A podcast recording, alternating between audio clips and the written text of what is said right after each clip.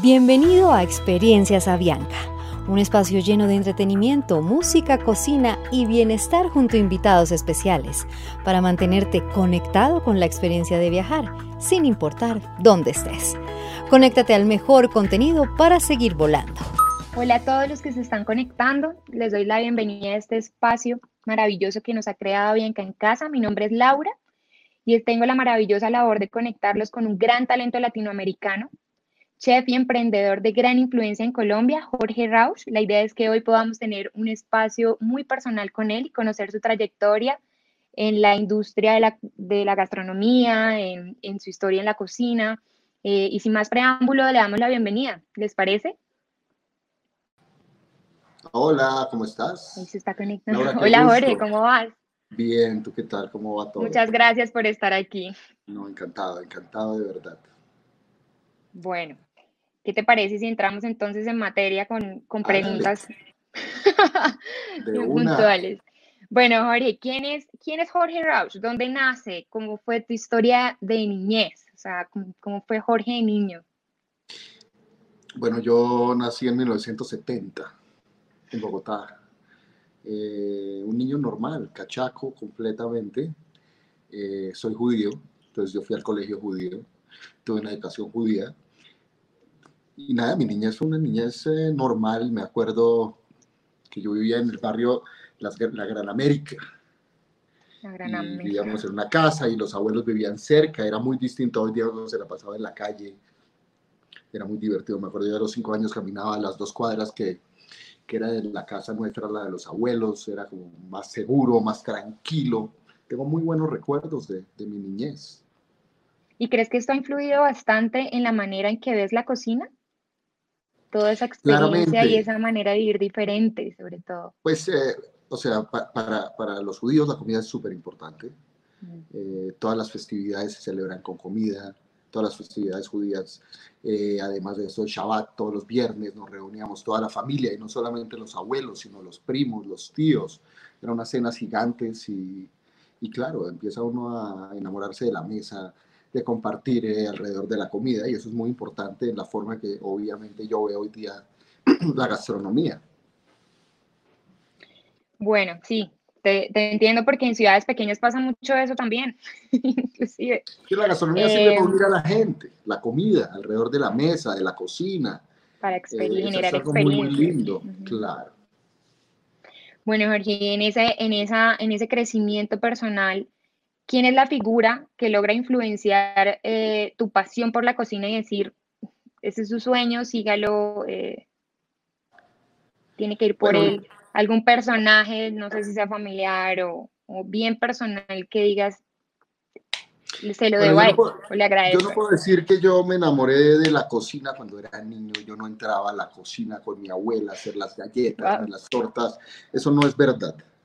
Lo que sí es verdad, y en eso mis papás ambos eh, influyeron mucho, porque a mí lo que me gustaba era salir a comer. Me encantaban los restaurantes, me encantaba probar cosas raras, cosas nuevas, lo disfrutaba un montón. Entonces mi amor por la gastronomía viene por un lado de, mi amor por comer. Y por otro lado, pues la, la, comida de las abuelas siempre influencia mucho. Esos recuerdos que uno tiene de la comida de la casa son inigualables. Nadie puede hacer un ajiaco mejor que el que hacen en tu casa para cada persona. Y por eso es que, por ejemplo, hacer comida tradicional colombiana es tan difícil. Porque la gente... Sí, tiene un componente de complejidad. Siempre comparas con una memoria, más que con eh, un sabor o con un plato o una técnica. Entonces, eh, claro, el, ser de familia judía, compartir alrededor de la mesa por un lado, y me encantaba ir a restaurantes. Yo empecé a cocinar a los 25 Pero entonces, Ok, a los 25 comienzas a cocinar tengo entendido que fue allí eh, en Israel donde, donde descubres esta pasión por la cocina. ¿Cómo fue eso? ¿Cómo, ¿Cómo, decidiste dedicarte a esto? Yo estudié economía en Colombia, en los Andes, me acuerdo. Hice como seis semestres y me aburrí, me fui a trabajar con mi papá, es que no me gustaba. Y después de un tiempo decidí que me iba a Israel a terminar mi carrera de economía. Y claramente si no era capaz en español en los Andes, mucho menos en hebreo en una universidad de israelí. Entonces, eh, pues yo me, fui a vivir con dos compañeras de casa que vivían al lado de la universidad, que terminaron siendo compañeras mías del colegio. Y el primer día que yo llegué cociné, pues de querido, cualquier cosa. Y ellas se pararon y yo lavé la losa. Yo me imaginé que cada día lo hacía uno. Pero el día siguiente yo cociné ellas se iban a parar a que yo lave la losa y yo les dije, no, a ver, yo cocino si quieren todos los días, pero ustedes lavan. A mí no me gusta lavar la losa. Pues aunque ahorita estoy muy metido en el lavado de losa, limpieza de cocina y toda esa cosa. Sí, en esta cuarentena. Pero como todos. O sea, yo trabajo desde mi casa, cocino aquí, hago mis videos, mis cosas, y yo hago mis compras, eh, yo cocino, limpio mi cocina, limpio mi, losa. Entonces, eh, paradójicamente, empecé a cocinar para no lavar los platos. Y como me gustaba tanto comer, como que me empecé a encarretar con el tema, empecé a comprar libros de cocina, empecé a aprender, empecé a invitar gente a la casa. Y a mí no me gustaba la economía y en algún momento decidí que, que más bien dejaba la economía y me iba a estudiar cocina en Inglaterra. En ese momento mi hermano ya era chef, no solo era estudiante, era chef de un restaurante, Marky, que es más pequeño que yo. Él sí, él sí se metía a hacer los postres en, en la casa con la abuela, con la mamá. Él desde chiquito quería ser chef terminó siendo pastelero. Él lo supo antes. Claro, él sí, pero yo como que encontré esa pasión al final, pero, pero yo creo que eso es algo muy importante y es algo que los jóvenes deben tener claro en la vida y los papás de los jóvenes por el otro lado también, es que uno tiene que hacer lo que le gusta. Si uno hace lo que le apasiona, la posibilidad de ser feliz y de tener éxito es mucho mayor que si uno está haciendo algo que realmente no le gusta, no le interesa. Eh, a mí el día se me pasa mil. Para mí la felicidad es que el día se me pase rápido uno se le pasa el día rápido. Y con una sonrisa. Haciendo lo que le gusta. hay días que no es con una sonrisa, no siempre se trata de la sonrisa, hay días que son difíciles, pero, pero está uno en lo que le gusta. Entonces yo me siento afortunado y fui valiente y en su momento decidí que, que, que, que la economía no era lo mío y que me iba a estudiar cocina y que iba a, a probar. Probé, me gustó, trabajé como un animal en Europa, el entrenamiento es súper, súper duro. Sí, claro. Dime. Pero ¿qué es eso que no te hace reír, por ejemplo, de la cocina? No, es que cuando estás cocinando, que dices como... No, lo que pasa es que mi trabajo no es cocinar, mi trabajo es muchas cosas más. Yo tengo, tengo o tenía que, porque ahora ya son menos, que manejar 11 restaurantes. Eh, eso es manejar mucha gente, muchos problemas, muchas situaciones. Entonces uno no puede decir que todo el día está uno de fiesta feliz, eh, pero me encanta, me apasiona lo que hago.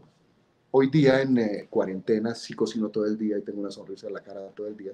Eh, la reinvención es que, que, desde mi casa hago mi trabajo, hago clases virtuales, hago mi canal de YouTube, hago un montón de cosas y, y con eso me he reinventado y cocino todo el día. Y es, veces cocino tres, cuatro veces al día. Sí, claro. Y después de toda esta experiencia o de todos estos años, eh, de carrera pues gastronómica, ¿qué es lo más lindo de vivir de la cocina? O sea, que tiene un reto grandísimo emprender, que tiene un reto grandísimo pues estar a cargo de tantas personas como dices, pero ¿qué es lo más lindo de vivir de la cocina? De la como te dije, de la cocina o de lo que sea que a uno le apasione lo que uno hace. Y yo he sido muy afortunado y he tenido mucha suerte también de que además de los restaurantes, he logrado hacer una carrera en la televisión. Eh, por otro lado, yo he escrito ya nueve libros de cocina, unos con mi hermano, otros solo. Eh, entonces, de verdad que tengo un trabajo muy variado. Eh, antes de la cuarentena, la verdad que yo no paraba un minuto de mi vida. Y nada, he sido muy afortunado con mi profesión y me encanta lo que hago, me sigue encantando en los últimos años tenía tanto trabajo que era poco lo que, lo que cocinaba. Claro, uno piensa en las recetas, diseña las recetas, pero uno no está en la cocina metido dándole porque son tantas las ocupaciones con la televisión, con, con los compromisos, con los restaurantes que no daba tiempo. Y hoy día sí me he reencontrado con eso y estoy feliz. O sea, yo en esta cuarentena, con todos los problemas que hemos tenido, que hemos tenido que cerrar restaurantes, que no sabemos qué va a pasar. Yo de verdad que, que, tengo aquí mi, mi, pequeño oasis de reinvención y me he reencontrado la vida de una manera mucho más tranquila, muy, muy distinta, haciendo mi trabajo, me da para comer, entonces, eh, nada, eh, en ese momento estoy feliz cocinando. Finalmente volví a la esencia de por qué empecé yo en esta profesión, que era los sartenes, el fuego, los alimentos, y eso es ha sido una época muy interesante. Pues me alegra escuchar eso. porque también creo que la cuarentena nos ha, nos ha puesto como humanos a, ir un poco más lento y a conectarnos con cosas mucho más, eh, con más, yo creo que con más eh, relevancia para el humano, como su familia, como, como el estar en casa. Eh, pero yendo por esa línea, me encantaría saber. Yo no sé si más lento porque tengo demasiado trabajo, pero sí más tranquilo. Pero sí una tranquilidad distinta. Eh, dicho eso, volveremos, a la, volveremos a la realidad, volveremos a la televisión, volveremos a los restaurantes. es una etapa de la vida que nos tocó vivir y hay que tomársela con buena energía, con buena nota, hay que, hay que estar activo. Yo a la gente le recomiendo de verdad en esta época mantenerse ocupado. Hay mucha gente que, que está en su casa, eh, no tiene mucho para hacer, hay que inventarse algo para hacer. Algo pequeño, algo grande, un hobby, lo que sea, pero hay que mantenerse ocupado porque sobre todo el trabajo en esta época nos sirve para no enloquecer. Es que yo no, no me imagino yo sin hacer nada todo el día. De acuerdo. Inicial de la entrevista nos contaba sobre la conexión de los platos con, con experiencias, inclusive con destinos, eh, con emociones o con personas. ¿Cuál es ese plato que te conecta a ti emocionalmente con algún momento en particular? Que digas, sobre todo los, los platos de, de, de, la infancia, esas son las memorias que uno tiene. Eh, ¿Cuál es ese? hace, hay muchos, pero hace poco me acuerdo que hice un desayuno o sea, creo que nunca había tenido tantas vistas en mi vida en Facebook, como 2.700.000 personas, y eran unas papas que hace mi abuela que se llaman latkes, que se comían en Shabbat todos los viernes. Eh, son las papas polacas. Y nada, hay muchos platos, de verdad, unos colombianos, la arepa de huevo, eh, hay platos que uno recuerda de sus viajes, hay muchos platos que recuerdo yo de México, me encanta la comida mexicana. Eh, es tanta, tanta la, la, la, cantidad de platos que de verdad no me gusta escoger. Eh, yo creo que hay un plato indicado ¿Cuál es el más complejo? Sí, es cierto, es cierto. Los platos, o sea, los postres el que te tenga, el que, el que te haya retado, el que te haya retado y digas, wow, este fue un pues reto. una cosa que me costó aprender a mí fue hacer arroz. Arroz blanco. es muy difícil encontrar el punto. El punto, y, y, y claro, y yo incluso soy la imagen de una marca espectacular de arroz eh, pero el arroz en Colombia no tiene una receta. Es, es, algo que tiene que hacerse por intuición. Entonces lo hago muy bien, lo aprendí a hacer, pero me costó porque no entendía la lógica. A mí no me parece que hay platos difíciles. Uno tiene que entender desde, desde el, punto de vista de un cocinero profesional todo como, como técnica. La cocina al final de cuentas es eh, reacciones químicas, es física, eh, cocinar es una ecuación de temperatura y tiempo, por ejemplo. ¿Y cuál sería esa ecuación para el arroz? Yo creo que mucha gente que está conectada tiene ese reto de preparar el arroz perfecto de como se come en casa, como lo hacen las abuelas, que es, que es sueltito pero no tan seco, que, o sea, que se pasan cinco segundos y, y ya se perdió. Bueno, hay que tener la temperatura exacta, entonces uno tiene que entender su estufa perfecto primero que todo. Eh, la cantidad de agua siempre es 2 a 1, ahí no, no hay problema, pero uno tiene que dejar evaporar antes de tapar. Entonces uno tiene que encontrar el punto donde se tapa el arroz, se baja la temperatura para que quede perfecto. Eh, ah, también eh, también hay, hay, cosas, que, hay cosas que, que, sí son intuición en la cocina, sobre todo en la cocina de sal, pero todo hay que entenderlo como técnica. Es que, es que la forma de entender la cocina para un profesional es totalmente distinta a, la que tiene una persona en su casa. Entonces, eh, eso nos facilita mucho las cosas y eso es lo que yo trato de enseñar muchas veces en mis clases. O sea, porque las recetas están todas en internet. Más malas que las mías, iguales de buenas que las mías y mejores que las mías. Entonces, si la gente lo que entiende es cómo se hacen las cosas, la gente puede hacer sus propias recetas, puede cambiar sus recetas y eso es lo que a mí me gusta enseñarle a la gente. O sea, ¿tú crees que eh, hay un componente importante en la, cocina de intuición también? Como de poder, no sé, mezclar. Pero la intuición viene del entendimiento, del entendimiento de las reacciones que tienen los alimentos a, a distintos elementos, ya sea el fuego, ya sea el frío, ya sea el ácido, eh, etcétera, etcétera. Entonces esa intuición no viene de la nada, viene del entendimiento de la técnica también. Entonces, sí, eh, Que mi abuela nunca me diría eso, por ejemplo. Sí, pero ella ha hecho tantas veces el plato, que ella ya, ya, ha hecho tantas veces el plato, unas que le ha salido mejor, otras peor, otras igual, que ella entiende la técnica. Y en la técnica ya se vuelve intuición. Entonces, ¿sí me entiendes? Uno no mide cada cosa que hace, uno tiene el entendimiento del proceso y uno por repetición, es que ser cocinero es como ser carpintero, como ser eh, orfebre, es un oficio. El oficio se aprende por repetición, hay que ir repitiendo y repitiendo, y en la medida que uno va repitiendo va agarrando eh, el conocimiento intuitivo y la técnica para hacer las cosas. Ok, bueno, eh, yo tengo una pregunta súper interesante porque también he viajado, me encanta muchísimo conectar como la experiencia de ir a, lugares distintos del mundo con platos distintos y también nos contabas que eso fue como una de las cosas siendo comensal eh, que te conectó con, con tu carrera profesional. ¿Cuál es ese destino que dices nunca puede faltar porque me encanta comer X cosas? Uf, hay muchos, mire. México es fantástico. A mí me encanta México. España es espectacular. Eh, Israel es maravilloso. ¿Y cuál es el plato español que te encanta probar cada vez que vas? Me, encanta, me encanta el jamón, me encanta la tortilla, porque hacerla bien es difícil. Amo la forma en que hacen los arroces, el pescado. Los arroces son maravillosos. Yo cuando enseño arroces, aunque utilice arroz colombiano de grano largo, me encanta la técnica española para hacerlos. Eh, y en España sobre todo algo que, que, que, es lo mejor del mundo es la alta cocina. La alta cocina española se volvió la, la, la top en el mundo desde el año 2000 y pico. Y, sobre todo los españoles han, han, generado una gran gastronomía alrededor de la alta cocina, que es muy lindo, es el opuesto de lo que es Italia.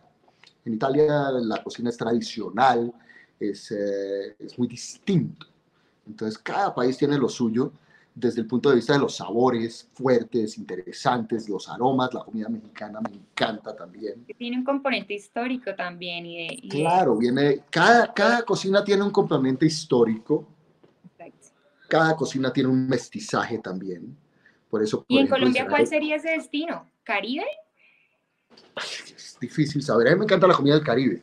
Me encanta la comida del Pacífico, pero a mí sí me encanta la comida del Caribe. Me encanta la posta cartagenera, me encanta la arepa de huevo, Parece súper, súper rico. Es más, en todos los restaurantes, independiente del valor de los que yo tengo, tienen posta cartagenera. Y es lo que más se vende. Es un plato que a la gente le fascina. Sí. Sí, a mí en Israel también, por ejemplo, está la influencia del Medio Oriente, del Líbano, de Siria, pero al mismo tiempo llegó inmigración de, de, de Polonia, de Rusia, después llegó inmigración de, de Yemen, llegó inmigración de, Etiopía. Entonces esos mestizajes son los que hacen que, la comida se vaya volviendo súper interesante también. En ese orden de ideas, Londres es una gran ciudad para comer. La comida hindú en Londres es maravillosa, la comida china, Nueva York, imagínense, es una, una maravilla. Entonces, hay ciudades más cosmopolitas donde la mezcla cultural hace que la cocina sea espectacular. Hay otros países con unos mestizajes mucho más antiguos, como, como es el de México, que es los indígenas con los españoles, con los árabes, los franceses incluso entran ahí. Y hay culturas que son mucho más arraigadas, como la italiana. En Italia la comida es tradicional. En Italia conseguir comida francesa o española o, es difícil. Casi todos los restaurantes son iguales. Y son muy ricos, pero y, los platos son muy típicos también. Las cartas son bien cortas independientes si es alta cocina o no, ellos son muy arraigados. Entonces, eh, cada país tiene otra forma de, de, abordar la gastronomía.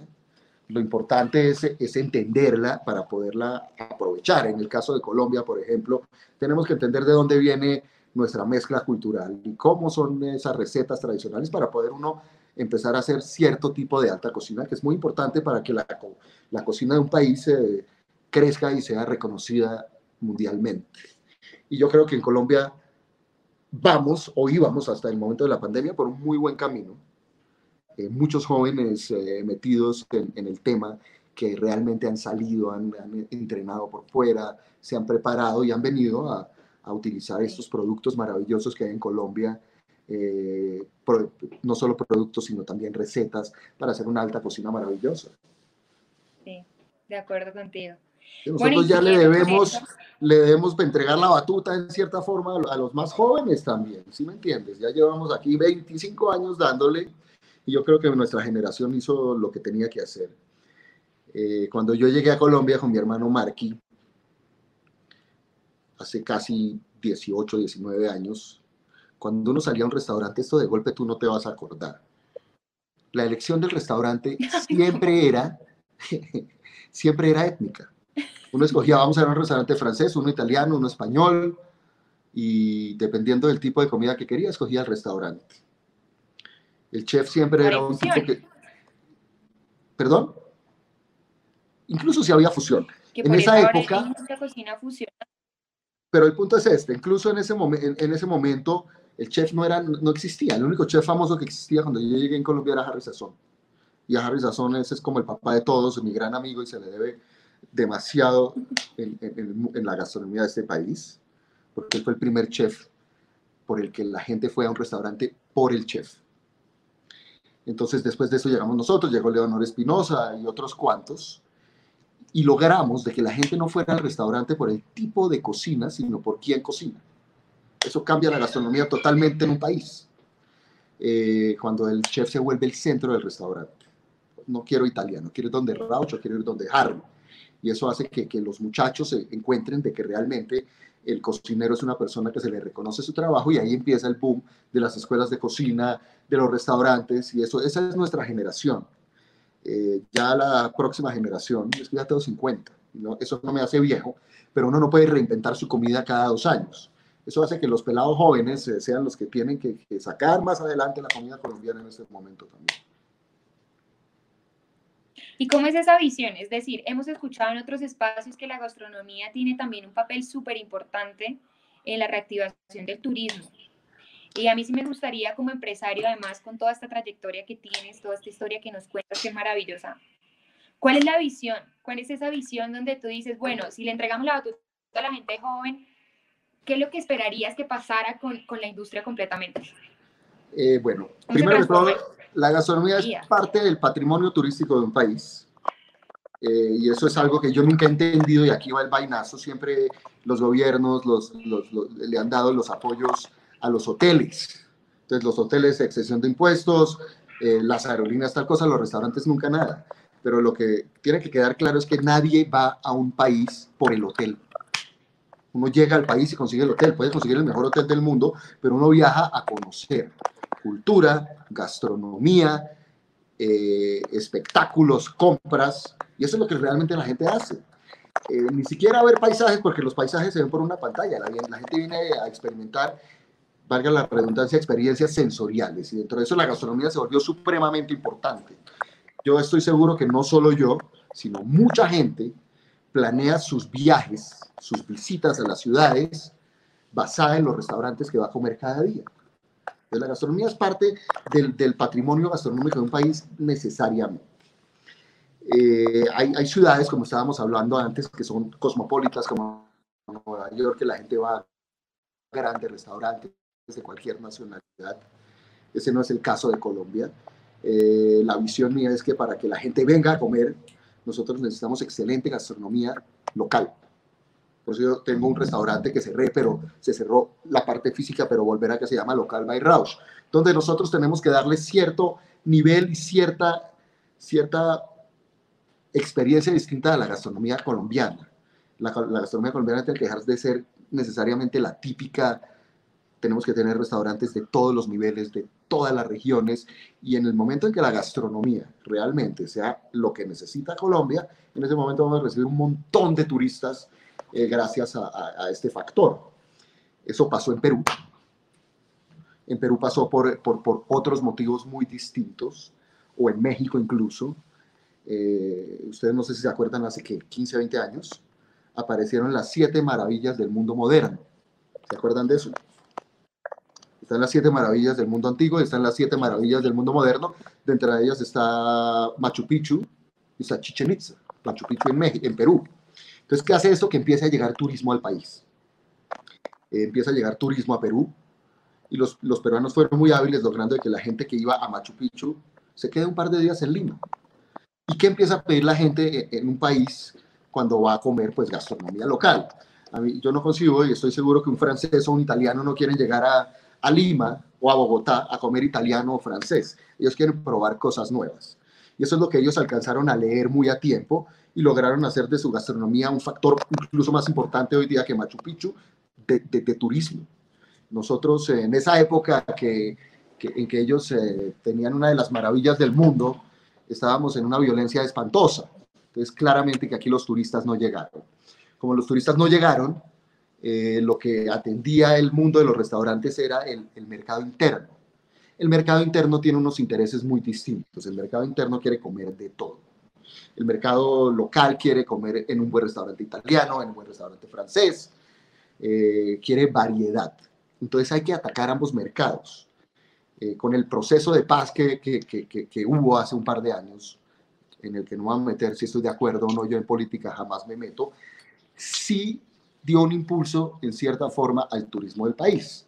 Y eso es lo que se viene aprovechando hace un par de años para que realmente la gastronomía local, la gastronomía colombiana empiece a surgir. Porque eso es lo que pide un extranjero. Un extranjero quiere comer lo del lugar. Y eso es algo que no se puede experimentar en una pantalla de televisión, eso hay que experimentarlo en el sitio. Y por eso la gastronomía es tan, tan importante dentro de la ecuación del turismo de un país.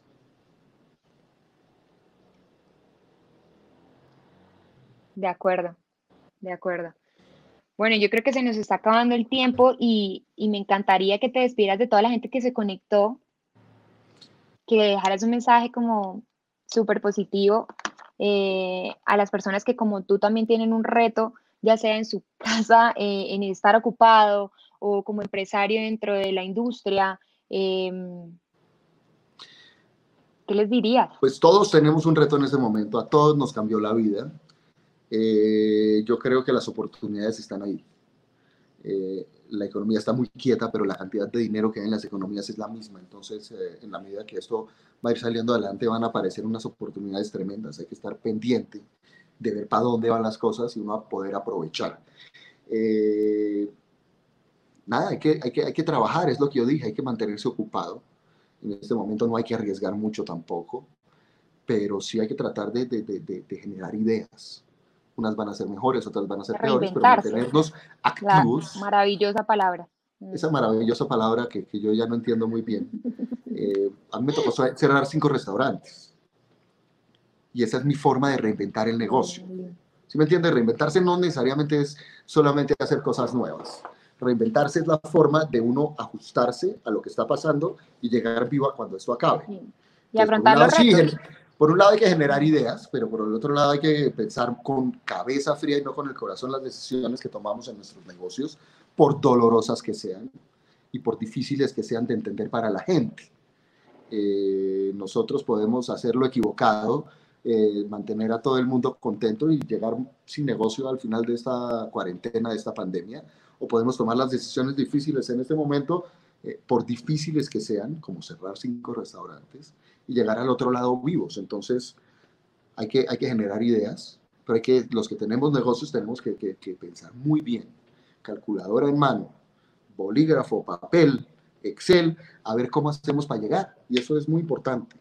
Pero, pero pues siempre con, con entusiasmo, siempre con, eh, con eh, muchísimo ánimo. Miren que yo antes no tenía una cocina en mi casa para cocinar y hacer de ella un negocio y hoy día lo tengo. Entonces cada uno tiene que ir buscando de a poquitos cuál es el norte, qué es lo que nos espera después de que podamos salir todos a la calle como se hacía antes. Y con mucha felicidad, con mucho ánimo, y son momentos de tranquilidad, es momento de, de disfrutar a la familia, de, de, así sea por Zoom, uno de verdad yo me he reencontrado con un montón de amigos que antes no hablaba una vez al año porque ni tiempo teníamos, entonces eh, son unas por otras, eh, no quejarnos, sino sacarle el lado positivo a cada momento de nuestra vida. Miren que a mis abuelos y mis bisabuelos, mis abuelos eh, tuvieron que escapar en la Segunda Guerra Mundial de Francia, sin un peso, quedaron, apenas pudieron volarse, llegaron a Colombia y acá se reinventaron. Entonces, cada generación tiene sus retos y ese es uno de los retos que nos tocó a nuestra generación y tenemos que afrontarlo. Y no es tan grave como en la Segunda Guerra Mundial, ¿sí me entienden? Por ahora, por lo menos así nos duela tanto, pero en esa época países destruidos, eh, decenas y decenas de millones de muertos y, el mundo siguió adelante. El mundo siguió adelante y la gente se reinventó y así va a ser ahora, con seguridad. Entonces hay que estar con ánimo y muy pendiente de esas oportunidades que van a ir saliendo. Jorge, muchas gracias por el mensaje, de verdad, un honor para mí escucharte, tener este espacio. Eh, gracias. gracias. por acompañarnos, de verdad, creo que es muy valioso lo que, lo que nos dejas hoy en este, en este espacio que creaba Bianca en casa. Eh, gracias a todos ahí que están conectados, que se conectaron y que pudieron acompañarnos. Recuerden que Bianca en casa tiene una programación semanal increíble donde nos conecta con la grandeza latinoamericana, porque nuestros sueños seguirán volando. Bueno, muchísimas gracias a la gente de Avianca por, por la oportunidad. Gracias, Laura, a ti por, por, por, la entrevista. Un beso y un abrazo. Gracias a ti por la paciencia, que estés bien.